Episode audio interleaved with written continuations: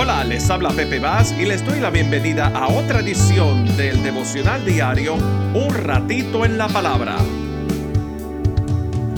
Durante los próximos dos días estaremos tratando el tema de el valor de la resurrección. ¿Cuáles son las objeciones acerca de la resurrección? ¿Y cuáles son los hechos acerca de la resurrección? Y es que la resurrección de Jesús es un tema fundamental en la fe cristiana y por eso es que es objeto de ataques y críticas, aún desde la iglesia del primer siglo.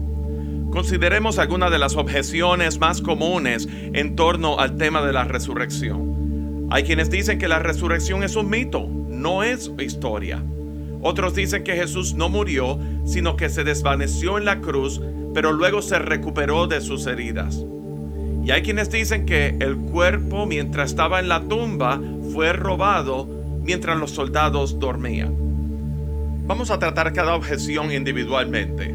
Primero, el tema de la resurrección como un mito, no historia. La realidad es que para que se desarrollen mitos, fábulas o leyendas se requieren una serie de tiempo y generaciones por el medio. Una fábula o un mito no ocurre de la noche a la mañana. La realidad es que el Nuevo Testamento se desarrolló por sus propios testigos oculares en un tiempo breve a los hechos, que son 20 años, 30 años o aún 40 años de los hechos. Eso se queda fresco en sus memorias y de ahí lo registran por escrito, los testigos oculares. Por ejemplo, ¿cuántos de ustedes recordarán lo que ocurrió el 22 de noviembre de 1963. Algunos de ustedes recordarán esa fecha del 22 de noviembre del 63 como el día en que John F. Kennedy fue asesinado. El tema es que muchos de ustedes se recordarán ese día porque fue un día grande en la historia de los Estados Unidos, importante y trágico, y aún se acuerdan de lo que estaban haciendo en ese momento o dónde se encontraban cuando eso aconteció. Por ejemplo, más reciente y aún en mis tiempos, ¿qué estábamos haciendo el día 11 de septiembre del 2001 cuando ocurrió el ataque a las Torres Gemelas en Nueva York o el Pentágono en Washington, D.C.? Yo recuerdo vivamente lo que yo estaba haciendo en ese momento cuando en mi trabajo me avisaron lo que estaba ocurriendo. Me recuerdo y nunca lo voy a olvidar con los detalles. Y de eso hace ya 20 años. Pues bien, esos testigos oculares de la muerte y resurrección de Jesús tuvieron esos eventos tan frescos en sus mentes que lo pudieron registrar con los detalles que lo encontramos en el Nuevo Testamento. Así que es algo que no podemos descartar como posibilidad. 30 o 40 años es un tiempo razonable y muy reciente para mantener vivos los detalles. El otro argumento es que el primer testigo del Jesús resucitado, ¿quién fue? Sí, fue una mujer. Una mujer. Al tercer día, ella fue a la tumba, encontró la tumba vacía. Y al tercer día, después de una ciudad completa haber visto una muerte tan violenta como la que describimos hace unos días, como murió Jesús crucificado.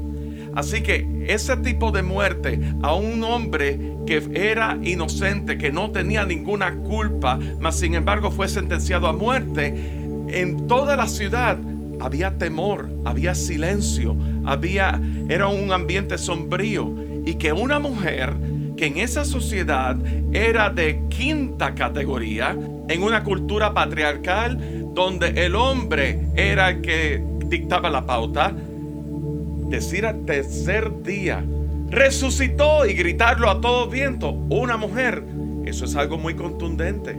Si tomamos en cuenta el riesgo que ella se estaba tomando en ser arrestada o aún matada. La segunda objeción que vamos a considerar es que Jesús no murió, sino que se desvaneció en la cruz, pero luego se recuperó de sus heridas. Vamos a tratar esto cuidadosamente, porque la muerte por crucifixión, que era una muerte típico del sistema romano, la sentencia de muerte por crucifixión era una muerte violenta, torturadora y multifacética porque consistía en asfixia, al mismo tiempo deshidratación y paro cardíaco. En nuestro último devocional describimos detalladamente cómo fue la muerte de Jesús. Así que claramente era muerto. Era imposible que ninguna persona se recuperase de tales heridas. El segundo argumento es que los soldados lo declararon muerto. ¿Cómo lo declararon muerto? Con una punzada en el costado, que dice la palabra que de su costado brotaba agua y sangre. Y eso fue la prueba de que Jesús había muerto. Así que si se hubiera recuperado de sus heridas, ¿con qué fuerza hubiera podido remover la piedra en la tumba? Si no solamente era una piedra, una roca de, singular magnitud, sino que fue sellada. Así que para remover esa piedra hacía falta una fuerza de singular importancia. Debemos considerar también que los cristianos del primer siglo presentaban defensa acerca de la resurrección. Eso lo vemos en Hechos capítulo 1 versículo 3, donde dice que después de padecer la muerte, se les presentó dándoles muchas pruebas convincentes de que estaba vivo. Durante 40 días se les apareció y les habló acerca del reino de Dios. Luego Pablo, quien era perseguidor de los cristianos, tras su conversión, estuvo dispuesto a padecer por la prédica de la resurrección de Jesús. Luego del concilio en Jerusalén, conspiraban para matarle. Pablo fue arrestado en Cesarea y estando en prisión testificó en varias ocasiones ante el gobernador Félix, su sucesor Poncio Festo y el rey Agripa. Leemos en Hechos capítulo 26 versículos 22 y 23. Solo por eso los judíos me prendieron en el templo y trataron de matarme. Pero Dios me ha ayudado hasta hoy y así me mantengo firme, testificando a grandes y pequeños. No he dicho sino lo que los profetas y Moisés ya dijeron que sucedería, que el Cristo padecería y que siendo el primero en resucitar, proclamaría la luz a su propio pueblo y a los gentiles. Ahora consideremos los hechos acerca de la resurrección. Primeramente consideramos el discurso del apóstol Pedro en el día de Pentecostés, cuando hacía referencia al Salmo 16, versículos del 8 al 11, y lo leemos de la nueva versión internacional.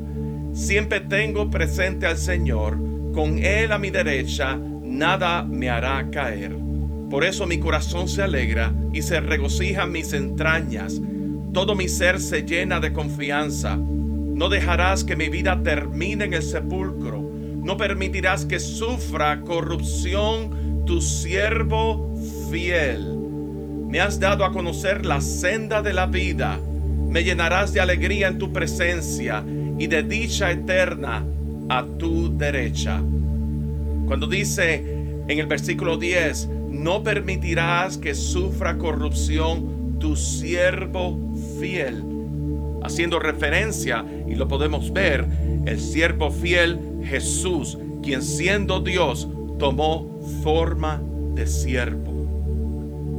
Y en Hechos capítulo 2, el apóstol Pedro en su discurso en Pentecostés proclama a Jesús y lo llama varón aprobado por Dios entre ustedes, por sus maravillas y prodigios y señales.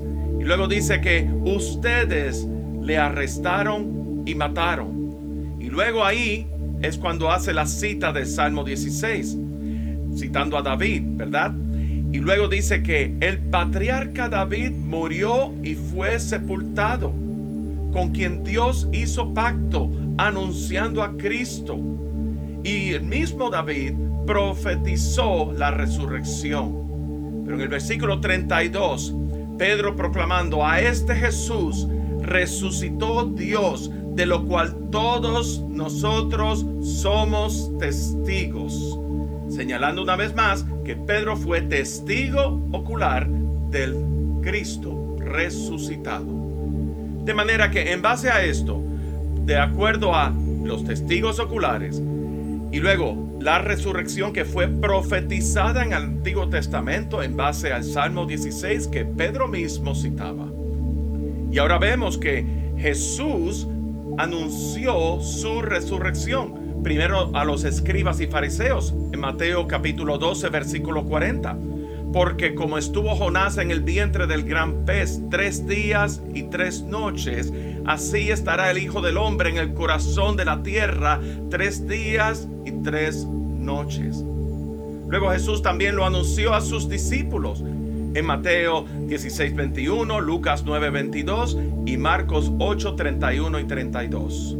Desde entonces comenzó Jesús a declarar a sus discípulos que le era necesario ir a Jerusalén y padecer mucho de los ancianos, de los principales sacerdotes y de los escribas, y ser muerto y resucitar al tercer día. Luego Jesús también lo anunció cuando dijo y habló de la traición de Judas en Lucas 9:44.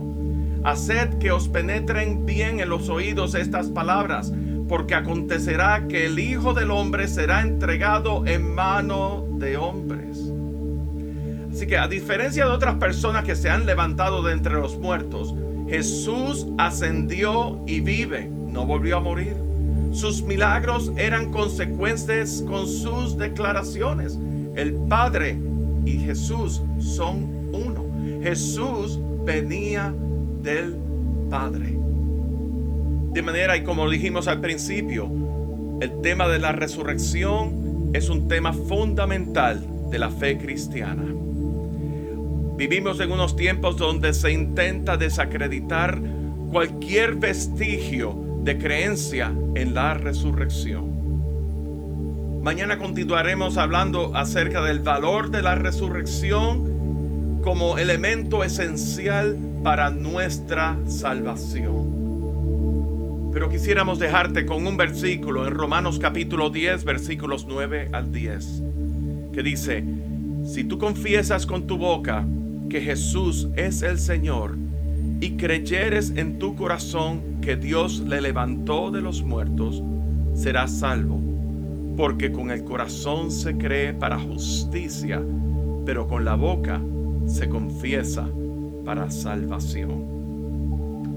Padre, te damos tantas gracias por la revelación de tu Hijo Jesucristo en nuestras vidas para nuestra redención, para nuestra salvación y como medio reconciliador contigo. Señor, te damos gracias porque la resurrección y ascensión culmina el pacto redentor que tú llevaste a cabo, que tú estableciste desde antes de la fundación del mundo. Señor, que tú te puedas revelar en un mundo que necesita saber las inescrutables riquezas de tu gracia, de tu gloria en Cristo Jesús por medio de la salvación solamente a través de Cristo Jesús. Suficiente para salvar a toda la humanidad y eficiente en aquel que pone su fe en Cristo Jesús. Señor, que podamos proclamarte de continuo y predicar con denuedo tu palabra para gloria tuya y esperanza en este mundo tan lleno y tan necesitado de una respuesta existencial en sus vidas que solamente Cristo la tiene. Es en ese nombre que oramos. Amén. Este devocional se emite todos los días de lunes a viernes a través de las plataformas de Spotify, Apple Podcasts y YouTube. Suscríbanse a este podcast buscando a Pepe Bass Jr. y allí encontrarán recursos del devocional diario, el mensaje de la semana, música y mensajes de interés para todos. Pero muy importante, compártelo con tus amigos para que nos ayuden a crecer nuestra audiencia y a difundir el mensaje de salvación por medio de Jesucristo. También estamos en las redes sociales de Facebook, Instagram y Twitter. Muy importante, aprieten el botón de like o me gusta y compártelo con sus amigos.